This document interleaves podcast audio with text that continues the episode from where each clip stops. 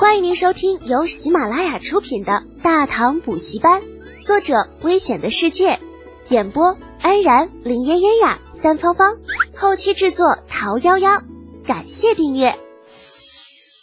第一百二十八集：千里大逃杀中，在官道上，人的速度自然比不上马。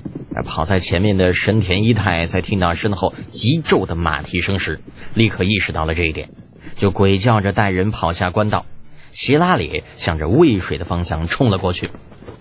其余的倭人想都没想，迅速跟上。那个中年人只是略微犹豫了那么一小下，也跟了上去。分散跑啊，固然逃走的机会大一些，可鬼知道后面的追兵会追着哪一个呢？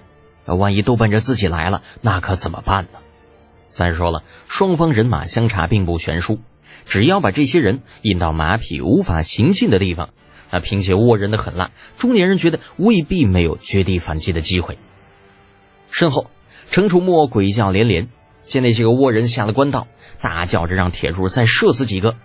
但是李浩却摆手制止住了铁柱的动作，阴恻恻的说道：“让他们跑，不急。”程楚墨很是不解：“呃，为啥呀？”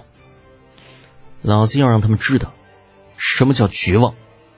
李浩盯着前面几乎跑成死狗的那一群人，转头吩咐道：“从现在开始，除非有想单独逃走的，否则就这么一直追下去，追到他们绝望为止。”诺。灵府三十骑的眼中带着嗜血的光芒，轰然应诺，拨转马头下了官道，啊散成一个半圆形，向着前面拼命逃走的倭人追了上去。而跑在前面的神田一太啊，快要哭了。刚开始的那份淡定消失的无影无踪，取而代之的则是无尽的惶恐。他怎么也想不通，身后那些人到底想要干什么。在他看来，自己在长安城干的事情其实非常的小心，这抢来的也都是普通人家的女子。按说，就算是事发了，也不会有人替他们出头的。再说了，事情暴露之后，自己立刻带人躲出了长安，已经给足了官府的面子。那到底是谁这么没有理智？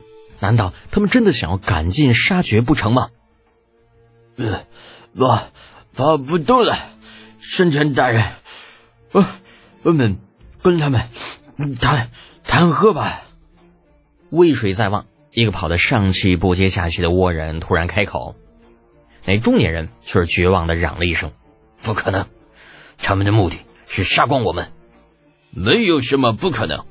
你，你留下跟他们谈。”深田一太扭过头，狠狠地提着刚刚提出建议的倭人：“什么？我就是你，快去，否则死！”不知道是累的还是想要拼命，这神田一太的表情有些狰狞。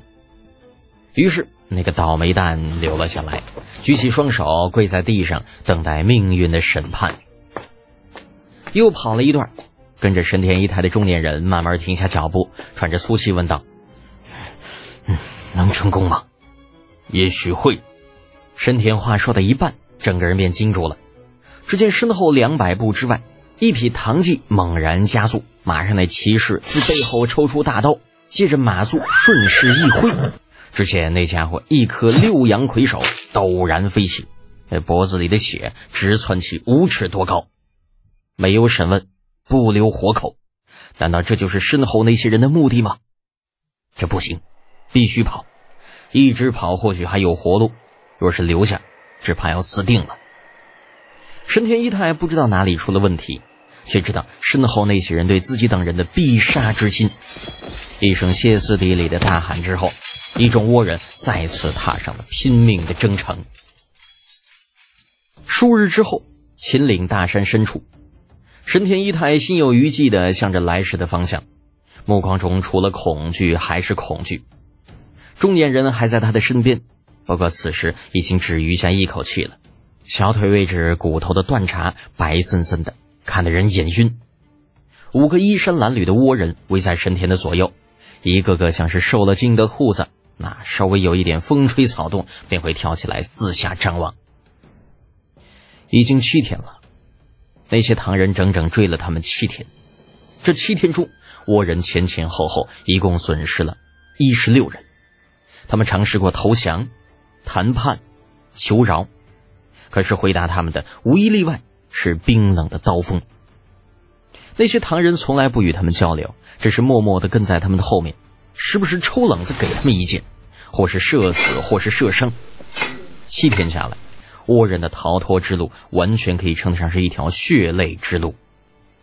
抬头看了看天，阴沉沉的，似乎在预示着前途未卜。啪的一下，神田突然狠狠的给了自己一个嘴巴子。他现在很后悔。后悔到肠子发青的地步，早知如此，何必当初啊！赚钱的方法有很多，早知唐人如此在乎自己的女子，何必对那些大唐女人下手呢？这不是没卵子找茄子提溜吗？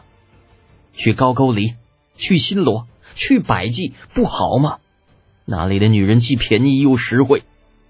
啊，好吧，那些地方的女人不值钱，弄来也不好出手。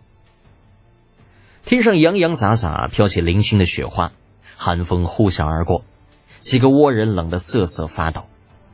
七天的追杀让他们饥寒交迫，若是再加上一场雪，半死不活的中年人仰望着天空，雪花落在脸上，嗯，应该说落到脸上了吧，因为已经冷得麻木，感觉不到了。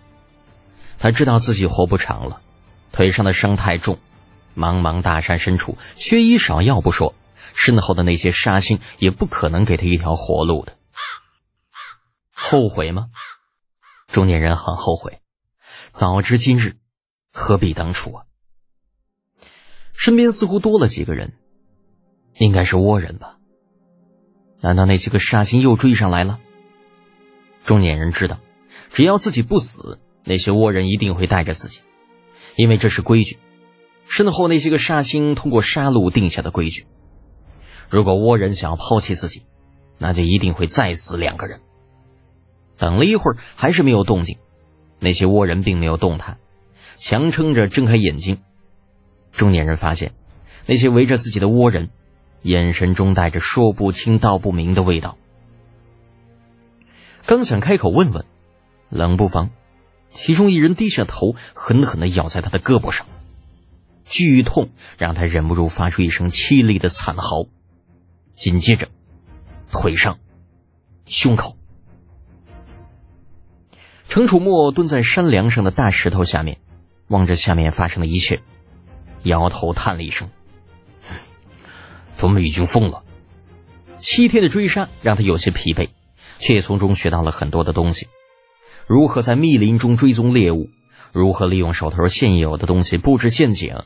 如何取暖？如何躲避寒冷？他不止一次问过李浩：“为什么你会的这么多呀？”那结果答案只有一个：好好读书，书中自有黄金屋，书中自有颜如玉。那该死的，老子不想要黄金屋，也不想要颜如玉，老子只想要知道，大家都是同龄人，为什么你会那么优秀？听众朋友。本集已播讲完毕，请订阅专辑，下集精彩继续哦。